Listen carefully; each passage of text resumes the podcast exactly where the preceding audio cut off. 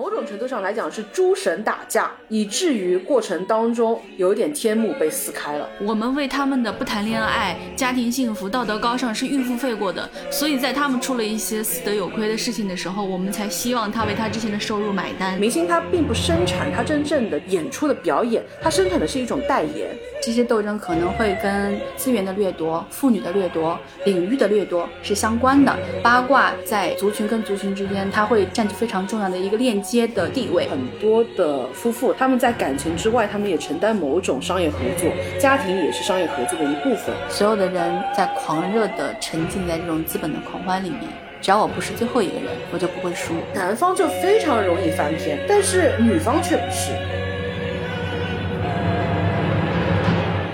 大家好，我是左小姐。大家好，我是葛小姐。这期呢，我们打算从十个方面跟大家来聊一聊内娱塌陷史。因为我们这一次的标题，我们在上一期做完预告之后，就觉得自己给自己起了一个特别特别大的挖了一个很大的坑，就是叫做内娱底线的一个塌陷考。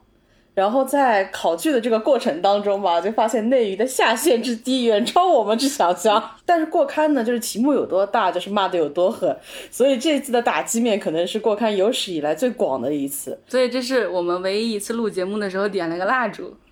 怎么过刊先给自己点蜡是吗？呃，没有，郭康给他们点蜡。首先是为了防止我们自己说跑题，应该是我们第一次在录之前特别认真、特别严谨的要给我们录制的内容定制一个非常严密的框架。后来我们就想了一下，就是我们索性就把它做成了一个排行榜。我们心目当中内娱底线是怎么样一步一步垮塌掉的？完全从我们个人的视角，我们自己的目之所及、所接触到的这些信息，给出了一个我们自己心目中的一个榜单。嗯，然后它是怎么样一步一步迈入到深不可测的内娱底线的，以及它是如何触底的。从总选举的这个角度上来讲，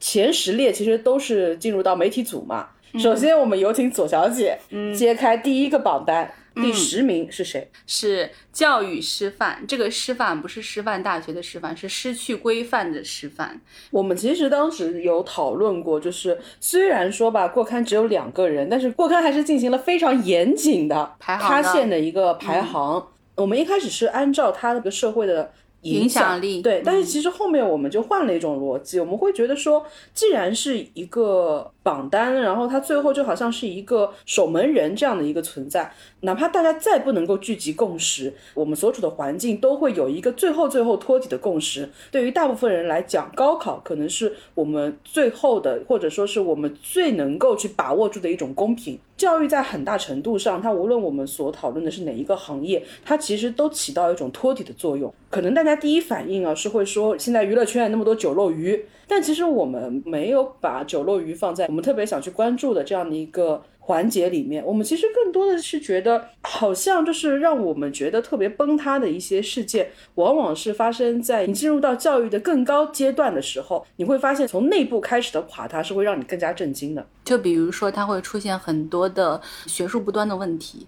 艺术类院校的话，现在在招生上面，在它很多的规范上面，它也是存在着一些我们认为不是很好的现象。所以我们讨论的主要是这两个问题。肯定说这些年一个被记在耻辱柱上的名字逃不过的，肯定就是翟天临。这个是很严重的学术不端的问题嘛？他是在二零一八年的时候获得了博士学位，在一九年的时候是被撤回了他的这个博士学位。包括其实今年毕业季的时候，翟天临他有出来面对网友。感觉他试图用一种相对幽默、更能够被网友接受的形式来做一些付出的准备，或者我们说洗白也好。翟天临这件事情最大的恶性其实是存在于，首先他最初的时候他不是被网友揭发出来的，嗯，包括毕志飞也好，包括翟天临也好，包括童卓也好，这些在学术上后来引起争议的。他们当然三个各自的问题都完全不同，然后他们引发的这些问题，其实会让我觉得惶恐的是，不在于我们去发现了它是有问题的，它更多来自于他们的自我暴露。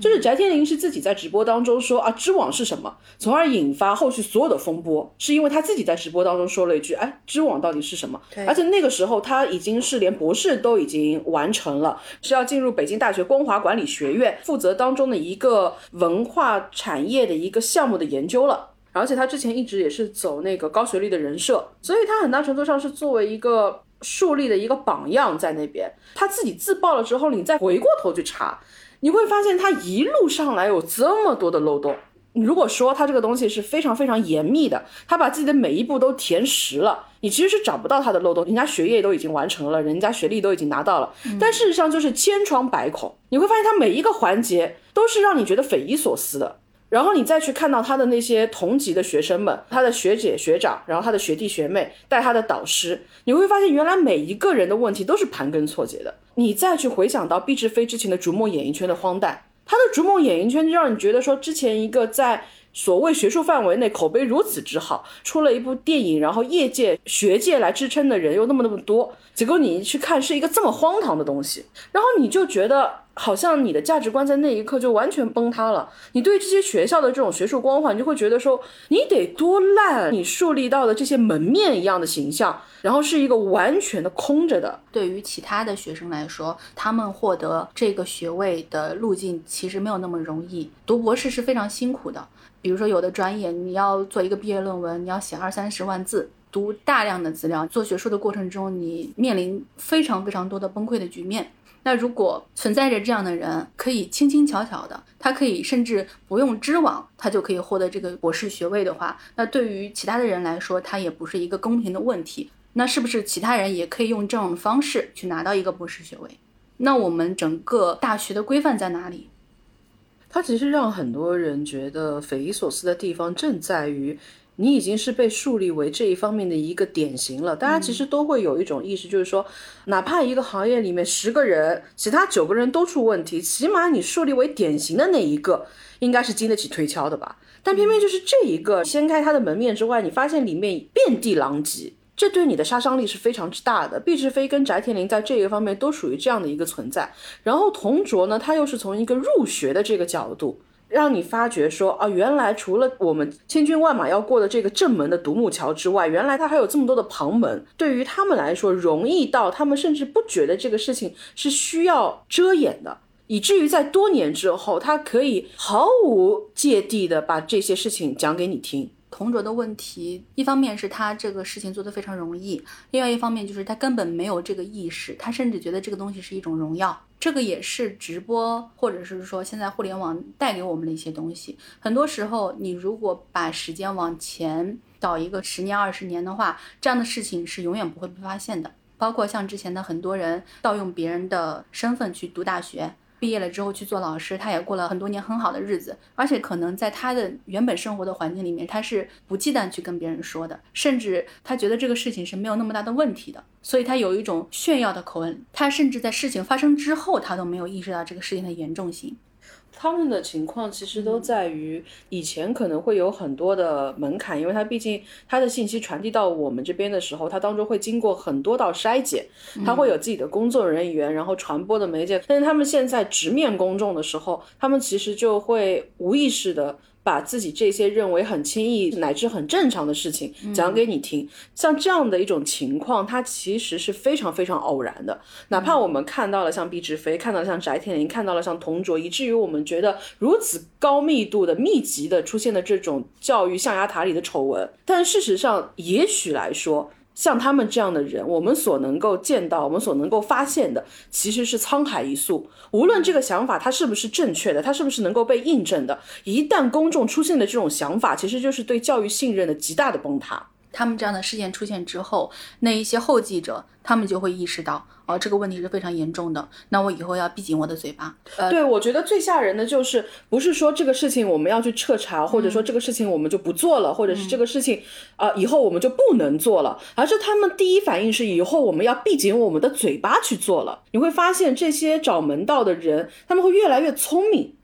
对。亡羊补牢，他们会把这些漏洞一个一个补上，到最后他们会变得很谨慎。所以说，以后能够通过这样的方式去发现这些问题的渠道，可能就会变得更少。有可能以后所有的事情都会隐藏在黑暗面背后，是我们没有办法看到的了。对，因为这个事情，第一就是我们刚所说的，它的偶然性是在于他们是自我暴露，对，出于他们的无知。这个也是体现的是一种教育问题，不仅是在学术上是不端的，他们甚至在基本的常识上都是缺乏的。然后它的另一重偶然性是它的结果的偶然性，他们的结果是在于他们触犯了某种底线之后。被公权力的封杀，也或者说是某种程度上的追杀，这个事情它其实都是带有偶然性的，就好像以前的人他们要求得公平正义。他们最后如果被逼无奈的话，他们可能要去找青天大老爷。我哪怕去滚钉板，我去告御状，我要去找到一个青天大老爷。但事实上，你一个正常的运作是不能依赖于让每一个人去找青天大老爷的。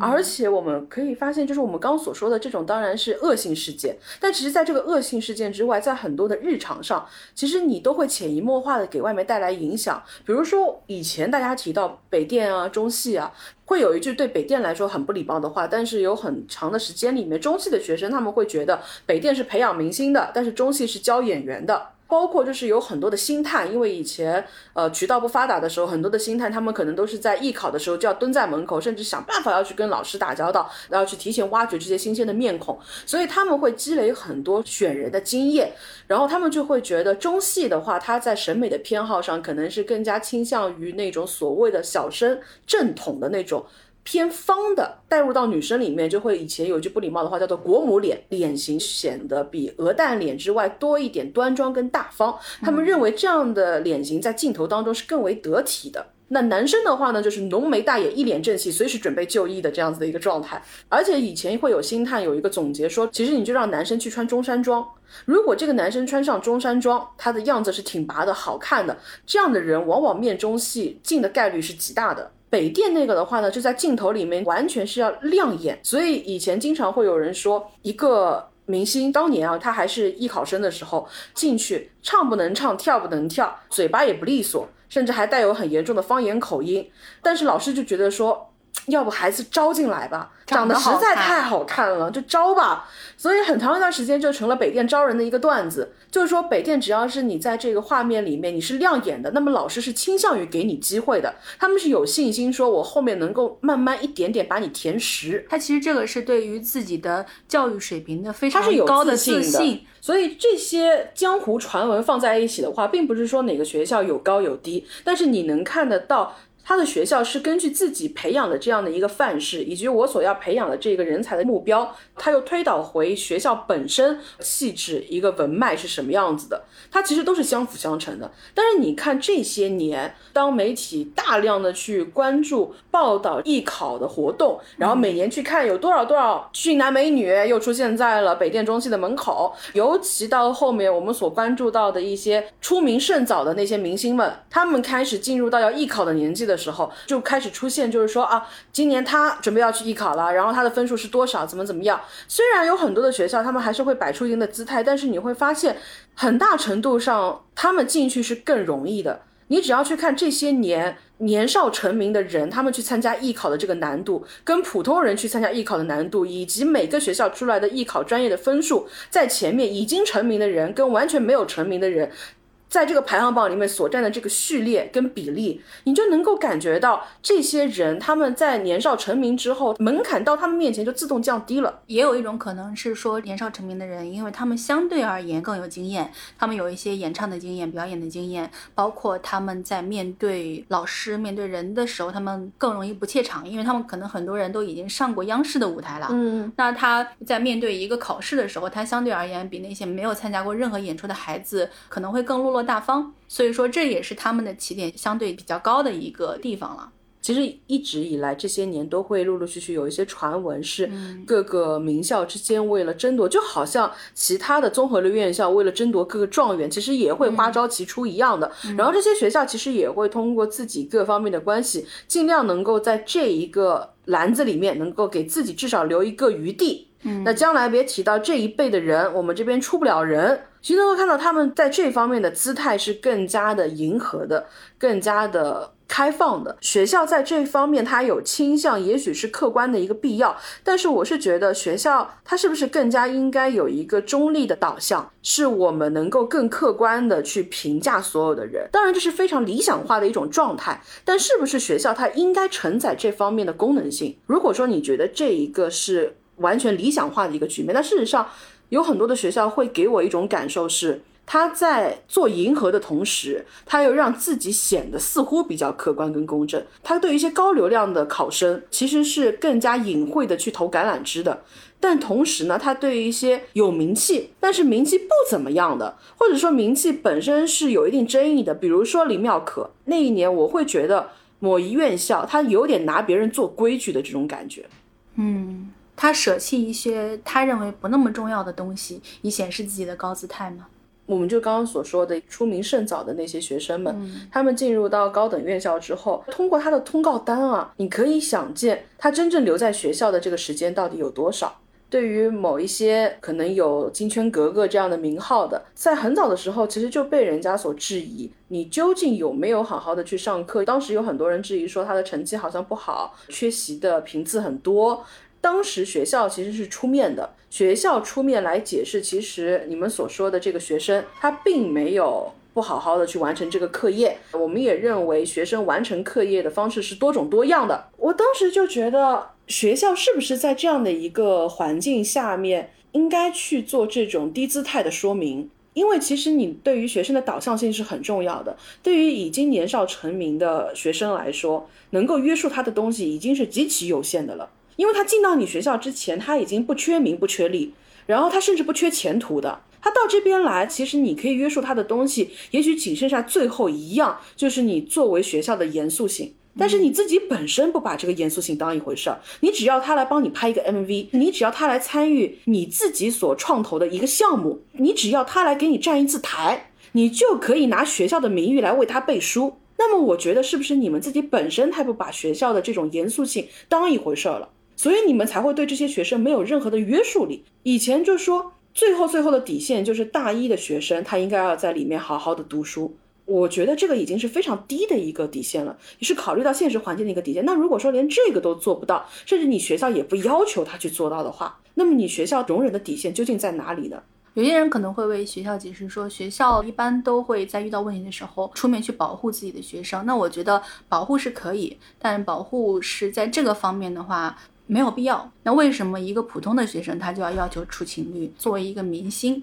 他就可以拥有这样的特权，应该是一视同仁的。你选人也好，然后你输出人也好，这个过程其实都在于，如果你自己是不在乎这些东西的，我们所说科班出身，你这个科班的基础其实就是没有的。你要想象一下，这些学生，他们终究有一天，他们甚至现在就已经走入到行业内了，他们是要进入到工作的。他在学校里面，他可以无视学校的纪律；那他在行业里面，他就可以无视行业的纪律。我可以尬戏，可以失约，我可以不严肃的对待我的本职工作。既然在学校里面这些事情都可以完成，那在社会上是没有任何东西。可以约束我的，这会造成非常非常不好的影响的。它是底子上面，它是原则上面对于人的一种思维方式的影响。所以你要从学校里面就把这个事情规范起来、严肃起来。我从艺要有艺德，我做学生要有学生的规范。天啊，艺德这两个字真的是，我觉得德艺双馨这四个字现在好像都变成一个梗了，好多人都很敢用这个词。不是谁都背得起来，但是你就会发现，现在有好多的年轻的艺人，他们都爱用老艺术家，粉丝特别爱用这样的一个形容，而且粉丝的词乱用到很离谱的地步，神颜、戏骨，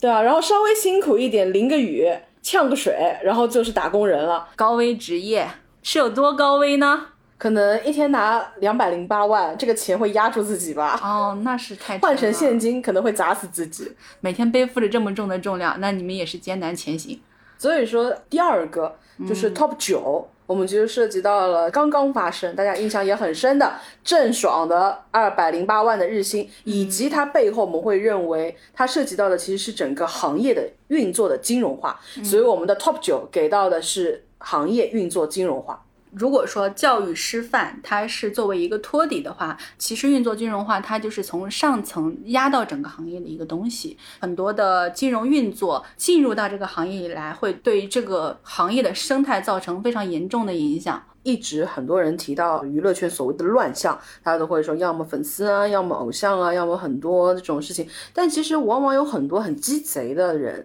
他们会认为这些问题是造成事件的根源。其实恰恰在于他们知道这些事情其实都是后面推导出来的表象。包括明星他为什么会有天价的片酬，为什么会这么多的偷税漏税，为什么整个行业的平均薪资离谱到这种程度？那为什么在一届阴阳合同出来之后，你会发现各个地方都在紧急注注销那其实就是因为这个行业本身它高度的金融化了，它不是一个正常的价码，以至于因为它不正常的这个价格，推导出很多很多的行业的这个现状。金融化可能最近的当然就是郑爽的二百零八万，包括就是不断有人说，也不断有人撤话题的关于周冬雨的片酬，其实也是不低的。虽然说周冬雨是现在的多金影后，但其实她的价格是不是在很早的时候就可以到达如今的高位？乃至现在她拿到的奖项的认可，是不是足以支撑她他拿到的实际的价格？其实一直以来都是有人所争议的。除了周冬雨以外，还有倪妮，在当时她的天价片酬也是引起了一定的争议。那个事情之后，慢慢慢慢的，对于这个行业内的片酬，它有一定的规范嘛。倪妮在那个时候，其实她身上没有背负什么奖项的，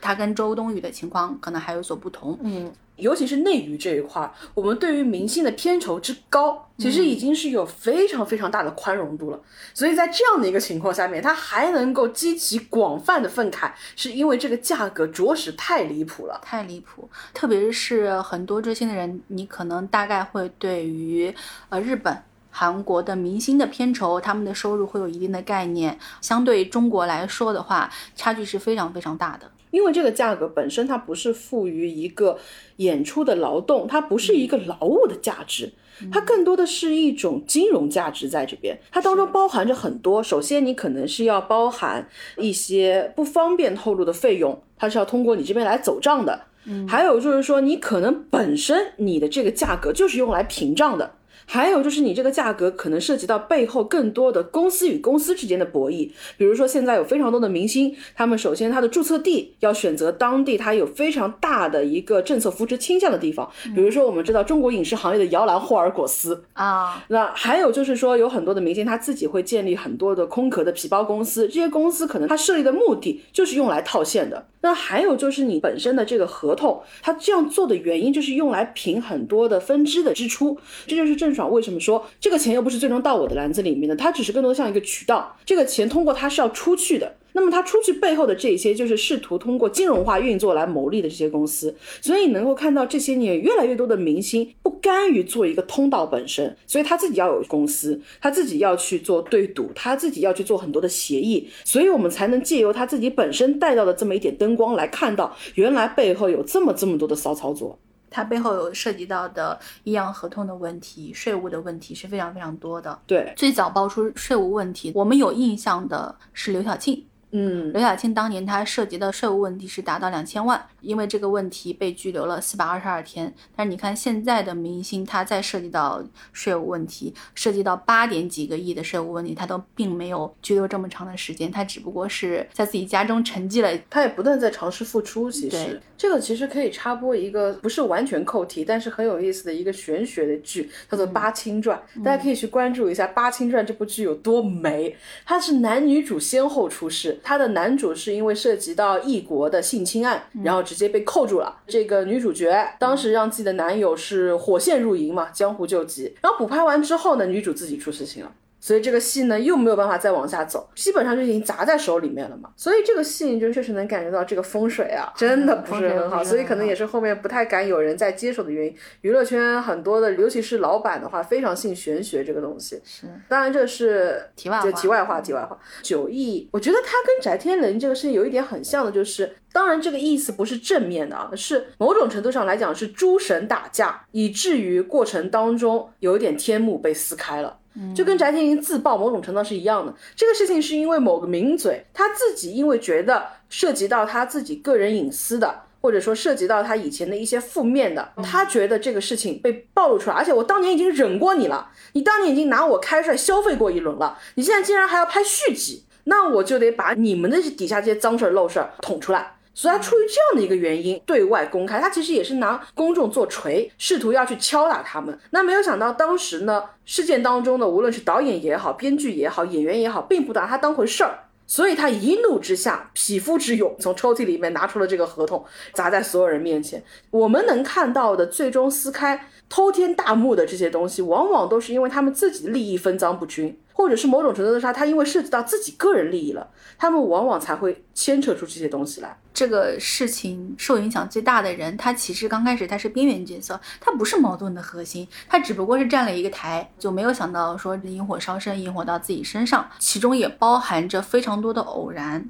就是那个名嘴，他如果说他就忍了。或者说，他如果没有在意这个站台的人，他还是把核心放在他想要针对的人身上，可能这个事情都不会发生。所以，他其实介入是这是行业的一个普遍现象。在这个事情发生之后，很多其他的人就紧急的开始避险嘛。调查是需要时间的。当税务部门把精力放在一个人身上的时候，其实给其他人，首先是先敲了一个警钟，其次又留了时间。我去该处理的处理，我实在是处理不了的，我去补税。很多明星当时是紧急出现在税务部门去补税嘛。公众其实对于这个最初的惊叹是在于这个数额。大到这种程度，它其实是两亿多，但是因为补税，所以才最后变成是八个多亿嘛，嗯。嗯，接近九亿的这样一个程度。但是令观众最惊诧的是，他出得起九个亿，而且不只是说一个明星他存在这样一个情况，就像我们刚刚说的，他其实是原来的一个皇帝的新衣，只是有这么一个人说了你没穿衣服，但事实上所有人都知道，因为这些人可能本身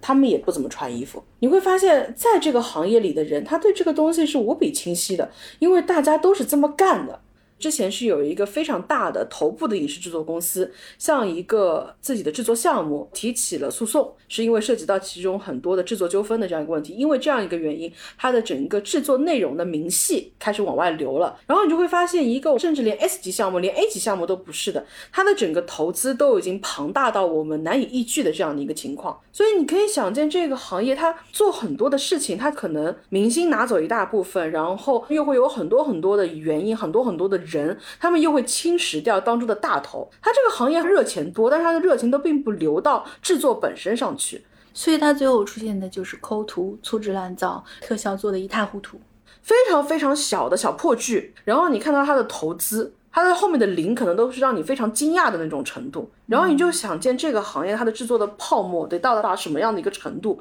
而且这些钱大家都清楚，它其实都是不断的在过一座座桥，然后每一个桥它可能都是它必须要把这个盘子做的这么大，大家最终才能从当中分一杯羹。所以它变得很不健康，所有人都慢慢知道，就是说我先要把泡沫吹得这么大，就好像有一些文化类的企业，他在做一个行业的时候，他不能正儿八经的等到说，哎，我今天培养出了一个人，我明天培养出一个人，让他慢慢去孵化内容，他必须今天创业，明天上市，他得按照这个节奏去走，他才能吸纳更多的热钱进来，因为他本身不是靠你观众一张张票子买起来，我们以前所说电影行业它是靠观众一张张票买起来的，但是现在的某一些文化行业，它不是靠观众一张张票买的，它更加像以前。的那种报业媒体一样，他是赚的广告商的钱，但现在他们完全看不上广告商了，他们赚的是什么？他们赚的是金融的热钱。所以现在什么煤老板，他们可能根本就看不上，他们看重的是资本市场的钱。他要搭台唱戏，让资本觉得说我有一个非常广阔的前景，然后你们赶紧来。那他要把这个盘子无限做大，他就要把体量堆上去。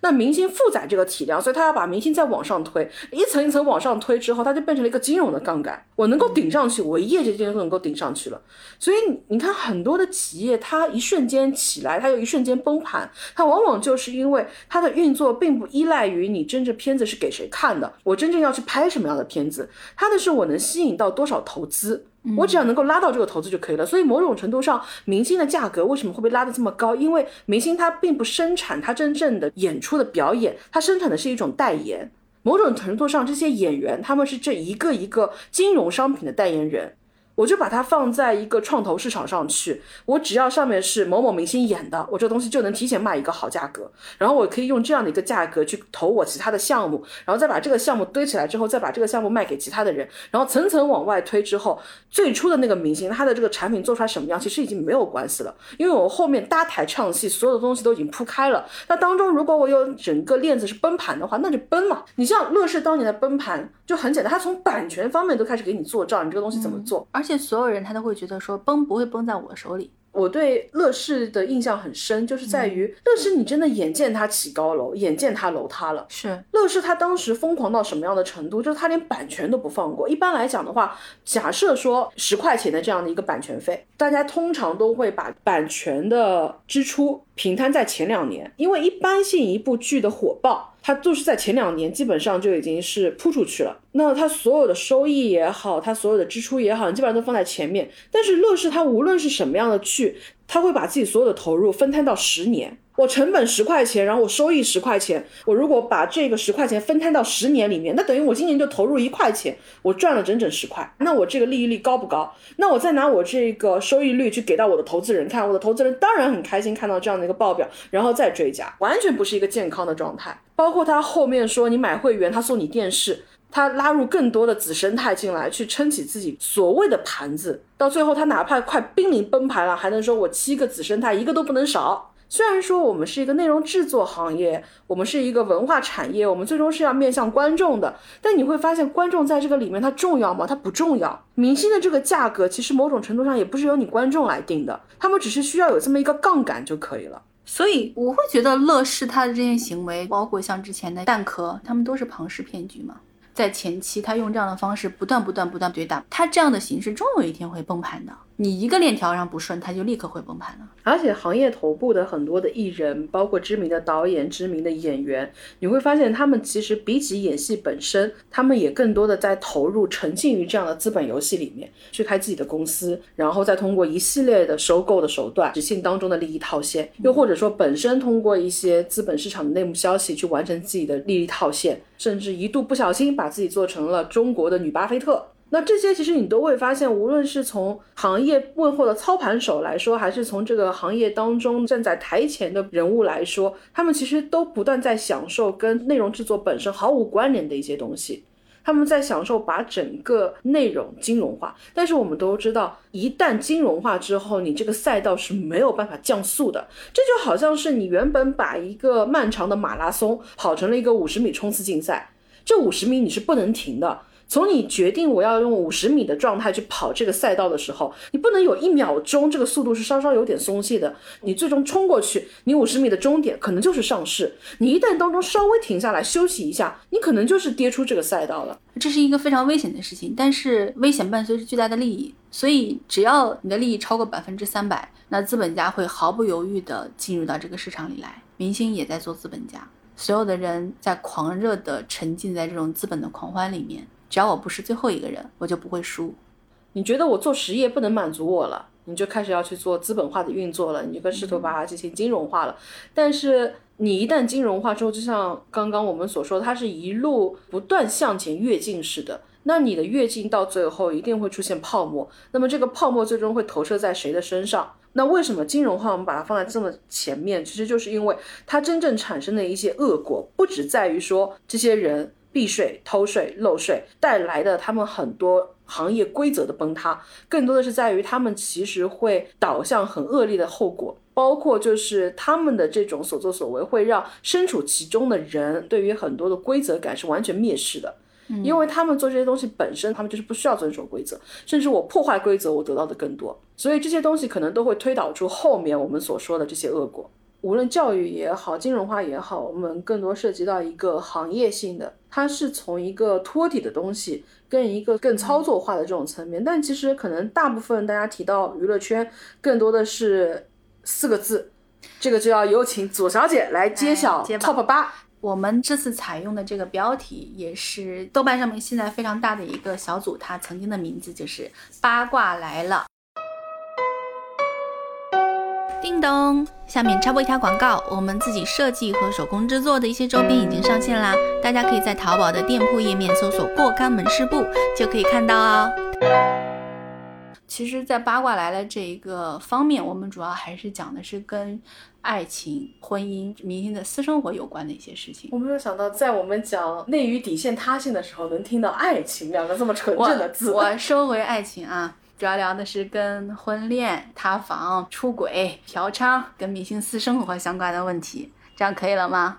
明星也不用让爱情退场的如此彻底。没有爱情，我其实很想先问左小姐啊，就是你觉得说，我其实是对于明星婚丧嫁娶上热搜这件事情是特别觉得琐碎、特别无聊的。就是对于他们今天谁又恋爱了，明天谁又分手了，今天谁又结婚了，明天谁又离婚了，今天谁塌房了，明天谁又盖楼了，我觉得这个事情毫无意义。然后他就跟每天现在热搜上面大量充斥的那种，今天谁穿了什么样的衣服，今天谁拍了什么样的照片，今天谁又说了什么样的废话一样，就好像大家提到八卦来了，第一反应好像就是婚恋的八卦啊，恋情的八卦。你觉得为什么更多的时候大家会这么在意明星的这些方面的消息呢？我觉得第一个原因是我们人本身基因中所带的特点就是八卦。第二个原因的话，就是可能有一些人他对于这些明星是非常喜爱的。他其实是会关注到这个明星的各方各面的，包括他的八卦也是大家会非常喜欢讨论的内容啊。第一个在生物学上面，他会有一种观点是说，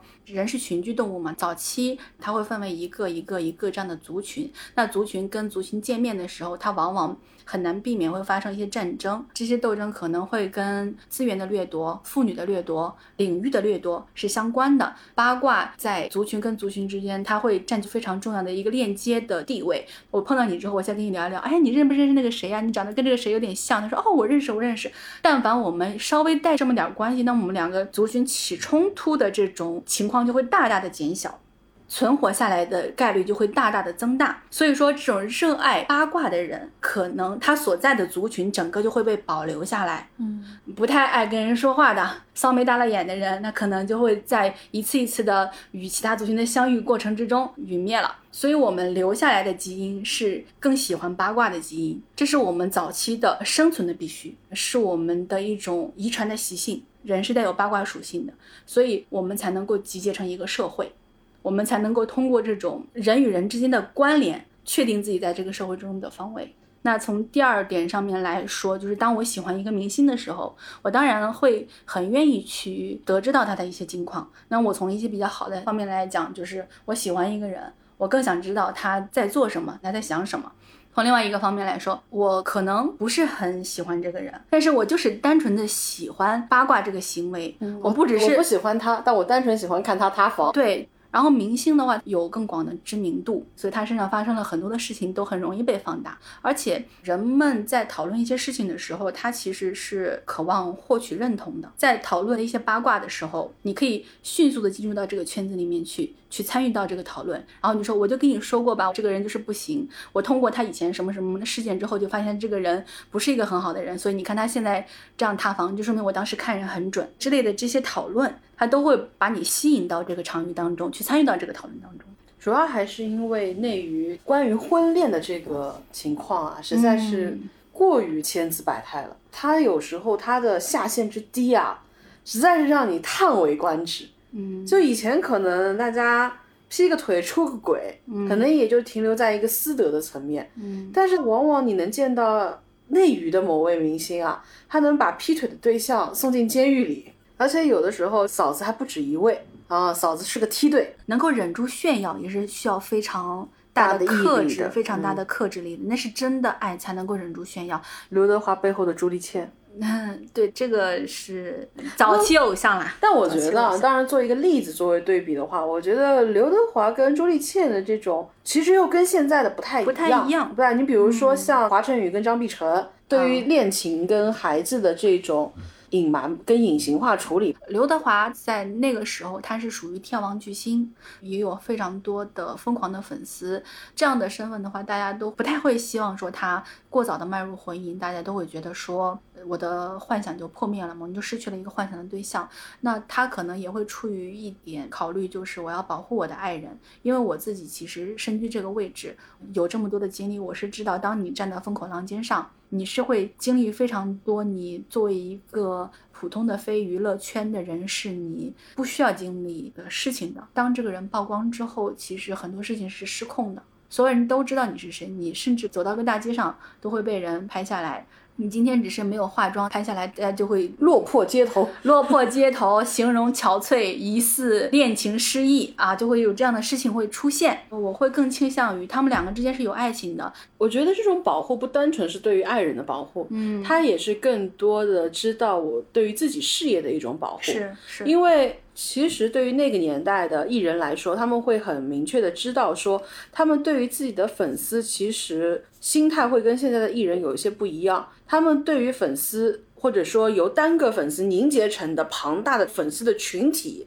他对这个群体本身还是带有一点点、一点点的那种恐惧意识的。就是他明白自己的事业是建立在他们的支持之上的。如果这些粉丝构成的这个群体一夜之间崩盘，或者他们一夜之间撤出对他喜爱的这个大本营，那他明白自己的事业一定是会雪崩的。他对于自己我想做什么以及我能做什么，他会多想一想。当然，就是说这个涉及到不同的明星，他对于这个分寸的把握。有的明星他可能是我想去做这个事情，但我想到粉丝可能会有异议，或者就是我就是靠这个东西来吃饭的，那粉丝可能会有强烈的情绪反弹，我就不做了。或者说现在大部分的人，其实包括葛小仔在内，就目前把这个范围缩小到偶像，大部分其实对偶像的要求就是你偷偷去做。这个要求其实是极卑微的了。前两天大家都会提到的四十八系的一些女生，她们该不该谈恋爱？她们能不能谈恋爱？然后四十八系圈子内的有很多的推她们的人就会觉得说，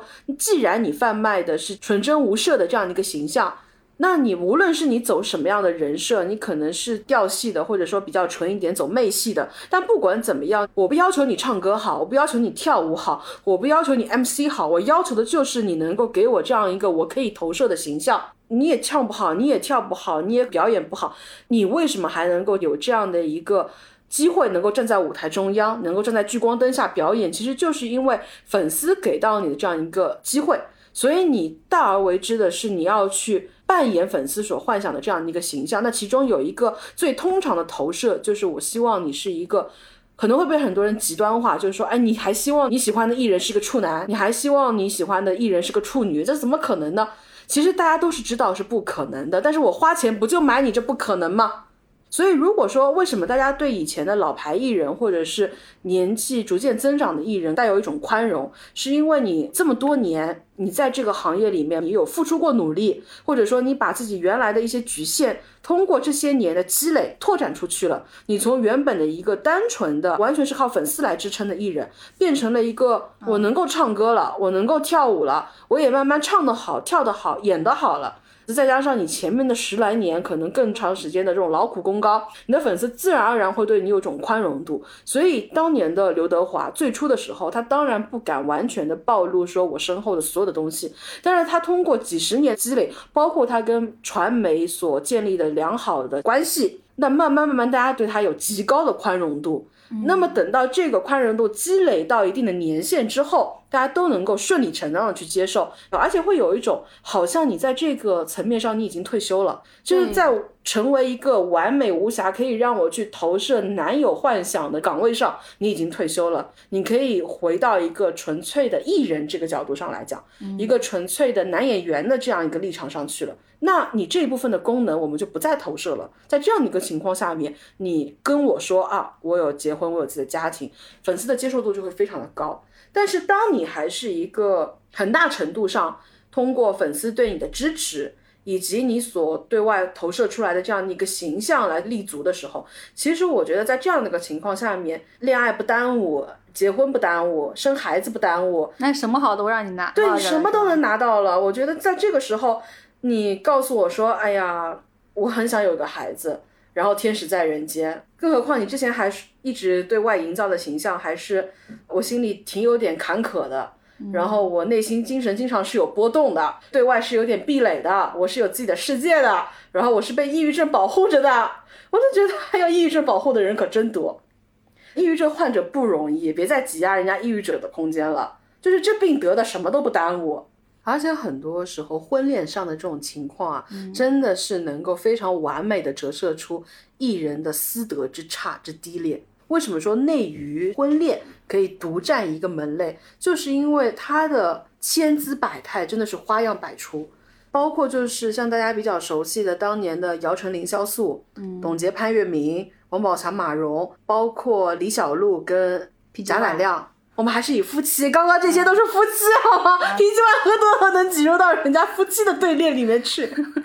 文章马伊琍，文章马伊琍，嗯，没有一对是雷同的，就是我觉得还有张雨绮，但张雨绮那个，其实我觉得是她的背后的团队，她完全把一个负面的新闻营造成了一个女权的正面新闻。我觉得这个是他的团队非常有强手腕去做到的一件事情。当然，这个本质上你就会觉得这些拉拉杂杂的所有人啊，包括王宝强跟马蓉的这件事情，我还记得马蓉到家里面躺在地上，然后一只手扶住额，倒在地上对自己自拍，然后说自己怎么怎么样了，被欺负了，被打了，然后倒在地上一蹶不起了，好像把长辈气到医院去。有时候有些事情发生的让你觉得匪夷所思。有一家狗仔复盘出来的一个。细节就是因为当时有很多人说是王宝强捉奸在床嘛，然后有一家狗仔就是说啊，根本不存在捉奸在床的这样的场面，我来给你们复盘当时发生的是什么。那其实是这样的一个情况，就是说马蓉跟女儿在那边一起看手机玩，然后呢，因为有什么样的事情，马蓉好像就去打电话了或者怎么样了，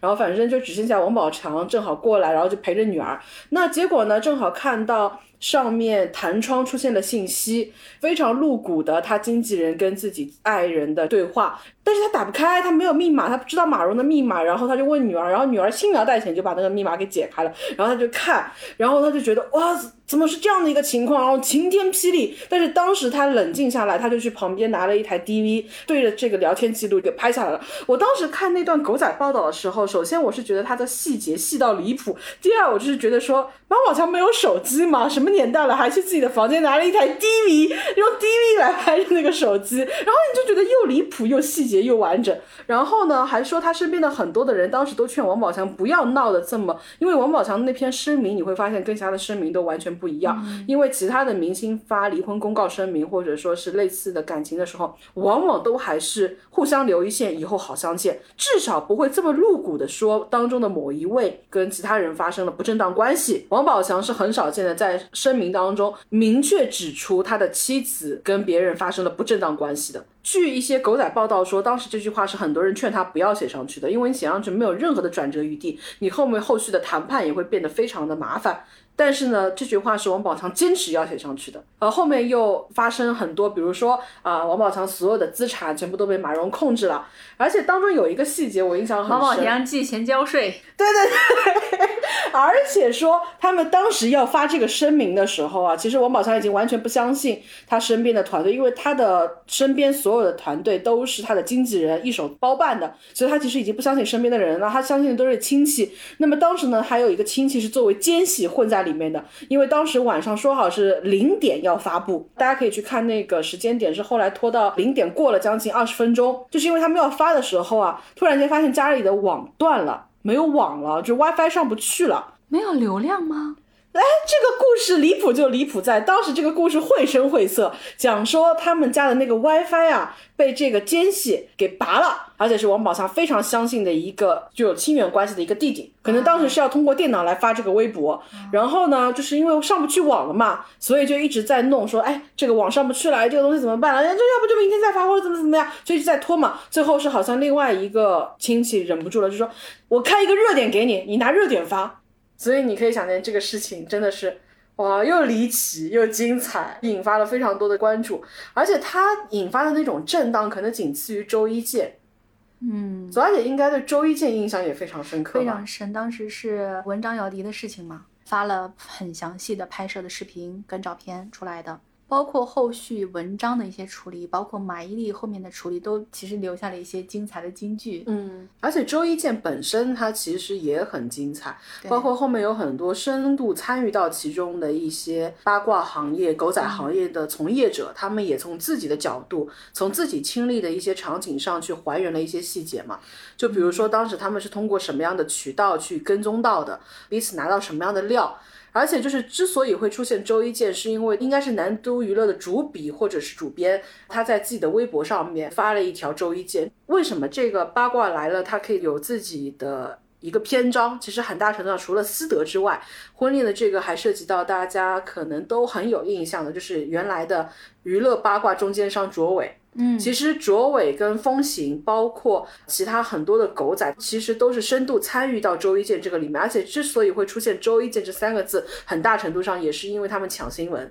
可能现在在门户网站的争夺战当中，他们已经不太会带着搜狐玩了。但其实，在那个时候，搜狐还完全没有退出舆论战场。你现在再去看到那种明星抽烟呐、或者说是被拍到一些负面啊，经常上面打了漫天漫地的那种马啊这种马往往有两家，一家是优酷娱乐，还有一家就是搜狐娱乐。你就觉得搜狐真的是在这种犄角旮旯不受尊重又充满老气的行业，在这种夕阳产业当中依旧非常的深耕。当时呢，其实是因为。不同的这种狗仔的八卦，他们隶属于不同的，你可以把它想象，他们就像不同的嘻哈歌手隶属于不同的厂牌一样的，然后彼此之间的争夺非常非常的激烈。那么其实当时风行背后是有两个金主，一个是南都娱乐，还有一个就是搜狐。其实当时这两家。并不想搞恶性竞争，所以他们在扶助风行的同时呢，他们其实彼此是有一个君子协约。南都娱乐它是周一发刊，我如果说我们有一个料，平时的料也就算了，那如果说这个料是大料，是独家，我们约定好谁都不要抢发，就是南都娱乐周一发刊，那我搜狐娱乐也在周一发布，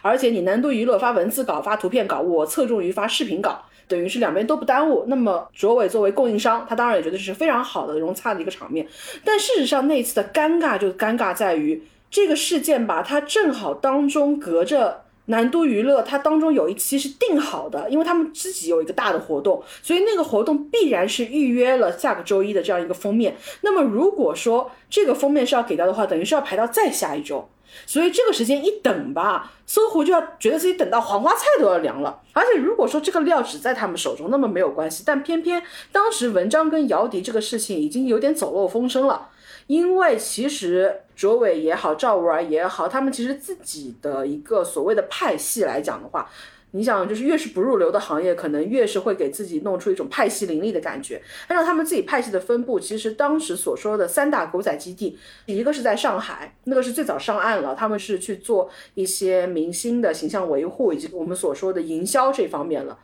北京的两个呢，还处于是行业比较低端的，还深耕一线。那么，还行，一线啊，啊深深耕一一线深耕一哎线，冲锋陷阵。嗯，那么当时呢，这两家他们其实互相一直在观望着对方到底在跟什么。赵五儿那边呢，首先他在资历上来讲，他本身就是因为崇拜符文科、崇拜那个卓伟那批人入行的，那同时他也抱着一种我要超越他们的这种心，所以其实两方是咬得非常非常紧的。当时其实已经有各种各样的消息都说卓伟那边在跟这样的一个情况，那么自然赵五儿也不会放过嘛。赵五儿身后其实也是有一个不容小视的力量，那就是鹅。当时腾讯娱乐呢，其实是扶助赵五儿这边的。当时风行手里的料是后来大家最有印象的，姚笛跟文章两个人忘我拥抱的那个场景。可以说这个料是实锤，但是呢，赵五儿虽然提前拍到了，但是他其实拿到的料并不够硬，他拿到的料更多的只是两个人一起并肩行走。你要知道内娱底线之低，是只要如果你不拍到完完全全的实锤，在房间里面大家也是可以读夜光剧本的。所以当时呢，赵五儿觉得自己的这个料并不够硬，包括他给了腾讯之后，腾讯也觉得这不是完完全全的那种可以把你锤死的这种。因为几家的这种激烈争夺，所以其实文章已经知道了。所以文章呢，可以说动用了自己所有的关系，既是倾巢而出，也是倾囊而出。他就找到了腾讯，那腾讯因为手上的料不硬嘛，腾讯就觉得说，你只要能够说服搜狐跟南都，他们不发，那我们就不发，我们乐得赚这个钱。所以当时非常微妙的是，为什么这个事情会透出周一见？是因为首先他过了南都发刊的那个时间，那同时他等到后面的话，南都又很担心，他很担心说其他家会抢发，所以南都迫不及待要出来发一个周一见。让大家知道决定性的料在我手边。那同时，他也出来表明一个态度。他当时就说了，我在做这个发刊的时候，我在批这个稿子的时候呢，我其实是把手机都关了，我就是希望你们不要再来找我了。其实也是表态嘛，就是因为这样子一闹之后，所有人都知道这个事情出来了。那最后后面搜狐又顶不住，那他就觉得说你南都已经是说了这个事情周一见了，那所有的人都去看你南都了嘛。腾讯又觉得说这个事情已经要爆出来憋不住了，那行吧，那我也跟着发吧。所以到最后这么事情一闹吧，文章等于谁都没拦住，嗯，然后所有人都发了。那么这个事情就就此掀起轩然大波。在内娱史上留下浓墨重彩一笔的周一见就是这么出来的。它其实是涉及到当时的几个狗仔的这种争夺。我们所说的这个八卦来了，它其实也是跟内衣的这个狗仔的出现鼎盛，以及被整肃之后的慢慢的消失，以及后面明星不再借由所谓的中间商了，他们开始自己去做一些声明，自己做一些爆料，自己通过去调度一些营销号来为自己塑造一个对自己更有利的舆论声音。就好像从最初的小报到社交，然后大家的整个发声的渠道、暴露的渠道，以及到最后挽回声誉的渠道都不一样了。明星现在要做自媒体了。对啊，所以梅心就觉得说你们这些都不重要了，我自己可以完成自己的发声了啊，我可以用这样的方式去自己赚这个钱。从这个周一见开始，后面其实很多的狗仔他会非常喜欢发一个预告，他发这个预告一方面是他为自己吸引一些眼球，他在写的一些暧昧不清的文字和诗歌里面，让你去猜测这个事情是谁啊，什么样的事情可能会发生。那群众看热闹不嫌事大，一般都会去想象是顶级流量。很大的事情，但到最后爆出来可能都是一些小事。这个其实当中也是存在一个可以被公关的空间。对，它也存在一个空间，就是说我这个意思表达到了，也有人猜到你了。那你明星，你给不给我钱？你给我钱之后，我就换一个人。我准备了第二套方案的，你可以用在这个上面。一对小明星的事情也可以用到这个上面。那我现在所有东西都准备好，你给不给我钱？这个事情其实不止内娱有，就是日语那边也经常玩这一套。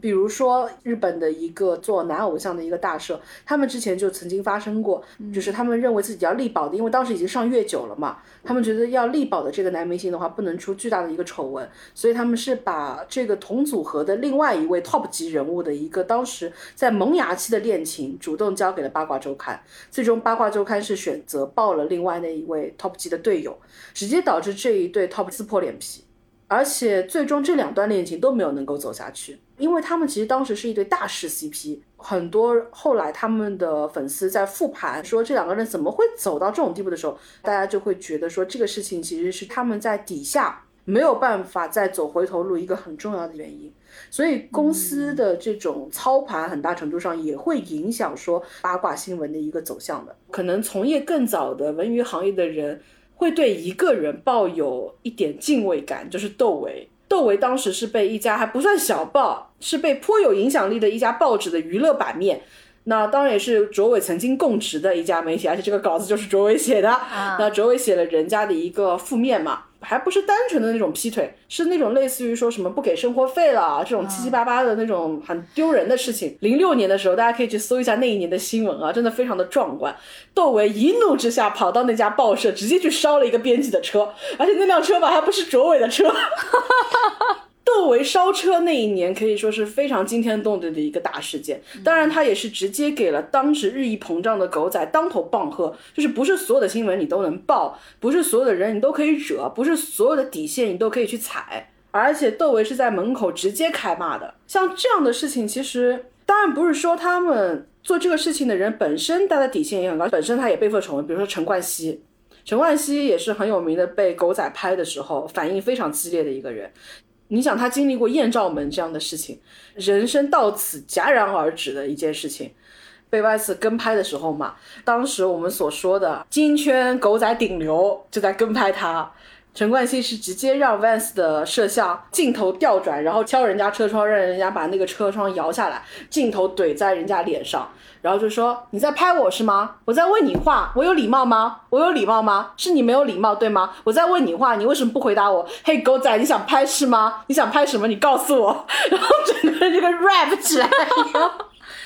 艳照门反而会让我觉得内娱所面向的这一批观众，他有改观的一些事情，他是让我觉得乐观，因为当时艳照门刚出来的时候，零八年。我还在读高中，而且零八年出了这么多的事情，其实这个事情不会在你的生活当中留下特别特别深的那种印象。当然，现在你再这样去说自己，你会觉得有一种啊事后诸葛亮抬高自己的这种感觉。但其实当时我确实是有一种对于全民的狂欢与批判，我觉得其实是不对的。嗯，因为我觉得最应该受到批评的是把人家电脑里面的这些隐私公布于外，并且传播取乐的人。我觉得这个是当中比明星个人私德的败坏更严重的一件事情。但那个时候环境不是这样子的，是所有人疯狂在批评这些明星本身私德的败坏，然后说他们乱交啊、尺度行为之大之低劣啊。当然，某种程度上来讲，你可以说它是一件比较俗劣的事情，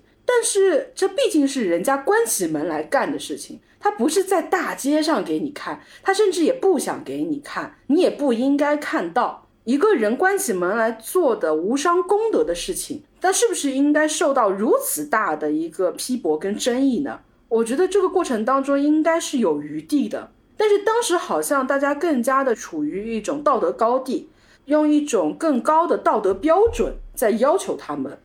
包括后期还出现了另外一个艳照门是台湾的，嗯，就是李宗佑诱奸女星的事情。其实这个事情的性质跟陈冠希的事情的性质也是完全不一样的。因为陈冠希当时他拍摄那些东西，他其实是处于双方自愿的一个基础之上的。他跟这是非常重要的一个前提，就是嗯这件事情，你可以说他们用一种非常大白话来讲，你可以说当事人不检点，但是这毕竟是男女双方自愿的。它跟那种性侵猥亵是不一样的，性侵猥亵应该是被纳入到公寓讨论的一个范畴，但是这个是个人的私生活，会被公众知道，它也是处于一种完全偶然。跟你主动去拍摄一些照片，你拍摄这个照片的目的就是为了给公众看。就比如说你去拍摄一些三级片啊，你去拍摄一些暴露的照片，你的目的是销售，这个也是不一样的。所以我会觉得，我并没有把艳照门放入到我们今天所归类的 top 十当中的任何一个门类里面，因为我觉得它其实是能够折射出我们大环境的一种开明跟进步的。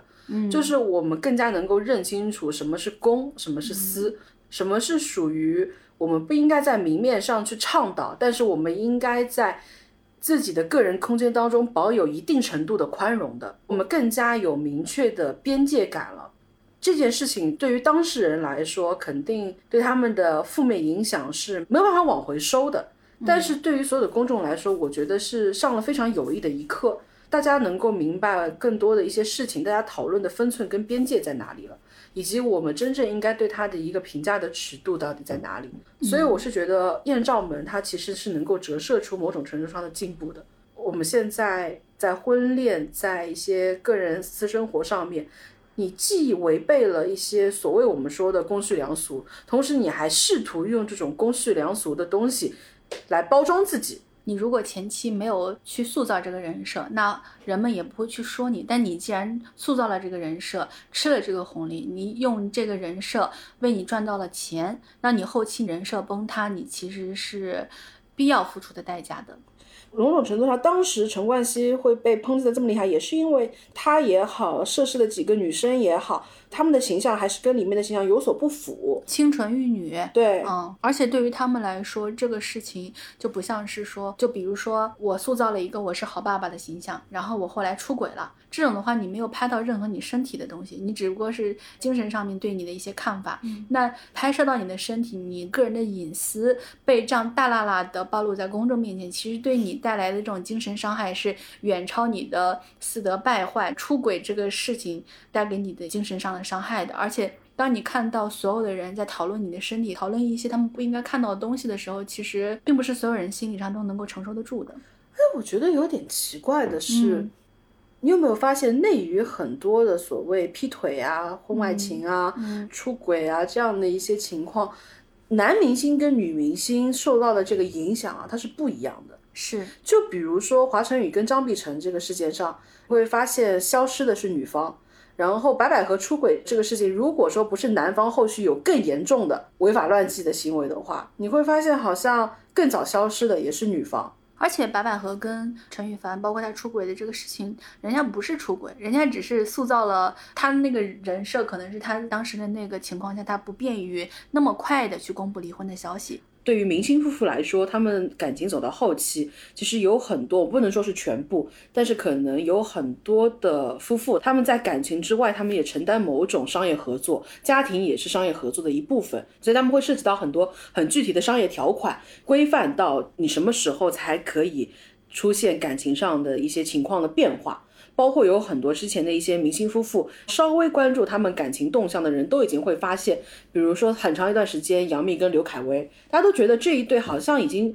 都谈不上貌合神离了，都已经有各自的世界了。但是呢，他们依旧没有对外进行公开。很多的营销号就会说啊，两个人涉及到对赌啊，包括说像董璇跟高云翔，大家当时也是会有一些猜测，说为什么在董璇已经下定决心的情况下面拖了那么久，其实也可能是涉及到一些。财产纠纷上，但当然都是很多的小报的揣测，以及很多营销号的一个完全主观化的一个解读。但其实你也能够从侧面看到，其实大家对于婚姻上面其实是有很多的利益化考量的。其实为什么提到这一点呢？就是因为白百合跟陈羽凡，包括白百合方面后续的解释，其实也是说他们在很早的时候就已经达成了一种默契，或者是一种没有对外公开的协定了。他们其实感情已经走到尽头，但是因为一些实际的考量，他们不能。能够对外及时的公开，因为有一些程序还在走，所以女方才会。对外寻求一些感情的慰藉，大家现在很轻易的可以理解这个事情。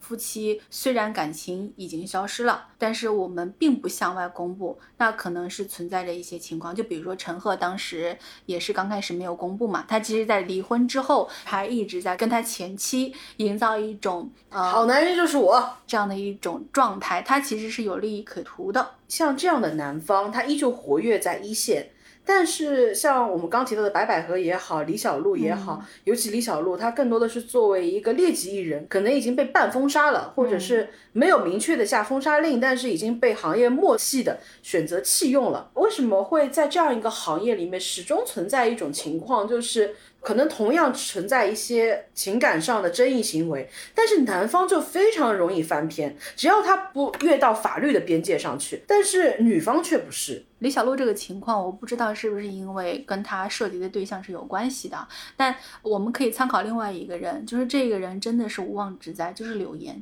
柳岩她没有做任何不对的事情。但是当他参与到某位男星的婚礼之上，这个婚礼事实上他受到了不公平的对待之后，竟然出来道歉的是他，到最后竟然现在很多工作都已经没有办法继续了，他现在很难接到工作了。但这件事情里面他做错了什么呢？他没有做错任何事情。那我们再回到李小璐这个事情，我觉得。即使是说李小璐涉及的这个出轨对象，他本身包含一些问题，那跟李小璐有什么关系呢？你有任何的证据是说他这些违法乱纪行为是李小璐跟他一起做的吗？如果没有的话，也只是一个单纯的出轨行为。那既然男明星出轨是可以得到原谅的，为什么女明星出轨现在是这样的一种下场？所以现在其实很多网友他也有讨论了，就是说为什么李小璐不能出来？劈腿也好，婚外情也好，出轨也好，这些并不是说这种行为本身是值得提倡的，嗯，而是说在这样的一个同样的行为下面，为什么男方更容易翻篇活跃于台前，而女方受到更多的掣肘，然后面临更多的坎坷，她的付出之路会更加的艰难。在这个过程当中，是不是男女双方这边他们在背负不一样的难处？比如说像张雨绮，她为什么这么容易获得支持，也是因为女生她不管怎么样，她哪怕能够看明白你背后有这样营销的推手，她还是愿意为了能够有这样的一个旗帜性的行为，能够有这样的一个标杆性的人物出现在前方，她还是觉得不管怎么样，我哪怕知道你是个人造灯塔，但我还是觉得有一点光总比没有光好。在很大程度上，像张雨绮也好，周扬青也好，其实他们都仰赖于观众愿意去信赖这一点光的存在。所以你可以看到，我们现在的观众，相对于你比如说艳照门那个时期的观众，相对于另外一个大事件就是六九生战那个时期的观众，已经发生了非常多的变化。但是六九圣战这个事情，我们可以后续再讨论。我觉得它其实是遗毒更深的，是它有很多东西都让现在呈现出一种极端化的倾向。当然，我们可以后面再说明星之间的这种情况。尤其我觉得大家谈恋爱就谈吧，结婚就结吧，真的没有必要每一次的动向都在热搜上展现。比如说有一些明星，你可能根本不了解他，比如说像阚清子，我没有看过他的任何一部作品，但我清晰他每一次感情变动的走向。有的人他可能公布这些事情，他就是为了能够博一个版面，对这个东西就变成他的目的了。然后像一些偶像呢，他是真的不希望你发现，但是呢，因为经营不善，然后项目过多，嫂子频次更换过快，难免从塌房变塌方，到偶像失格的环节，我们可以慢慢谈。其实现在有一些那种私事的曝光是明星自己在推动的，有一些私事的曝光是狗仔在推动的，然后呢，有一些是明星跟狗仔他们相互配合。其实有一些明星他会愿意曝光自己的一些事情，他其实是为了除去更大的隐患。就是我自首总比被人曝光出来好。被人曝光出来的话，我可能完全没有回还的余地。嗯那我自己说的话，前期我做大量的准备，然后我有一些水挑选一个，合适的时机。挑选一个合适的时机，就比如说在别人的代孕风波轰轰烈烈的时候，我轻轻巧巧的把自己的一个小事发在这个其中，这个时候其实公众就会陷入到一种，就相对于前面这个更严重的事情，你这个事情吧也就还好，就轻轻巧巧的把这个事情过去了。尤其是八卦来了这个板块，你能够逃过一劫，真的是有赖同行衬托。你劈腿，但起码你没把对象送监狱；你隐婚生孩子，但是起码你自己生的，起码你孩子没扔。哎，这下限能一个比一个低，哪怕说不论私德，但你也能够觉得叹为观止的一个地方。你会不会觉得我们刚刚其实所说有一点矛盾，就是我们一直在说私德是不重要的，但好像说我们在批评他们的这些出轨啊什么的，又好像在说人家的私德的这种感觉。其实也不是说私德这个事情不重要了，我们也没有说过私德这个事情不重要。艳照门这个事情，当然至今我也觉得它是一个很严重的事情，这当然也不是一个值得提倡的事情，我们绝对没有提倡这件事情。作为偶像私德不端，当然也会造成很恶劣的影响。我只是觉得艳照门呢，它作为一个私德不端的事件来说，所有当事人所承担的后果是高于他们可能实际应该要承担的后果的。我们现在去指责一些艺人的私德不端，第一是因为私德不端确实是应该被指责的，指责他并不代表说要让他去承担严重到超越他应该承担的后果的程度的后果。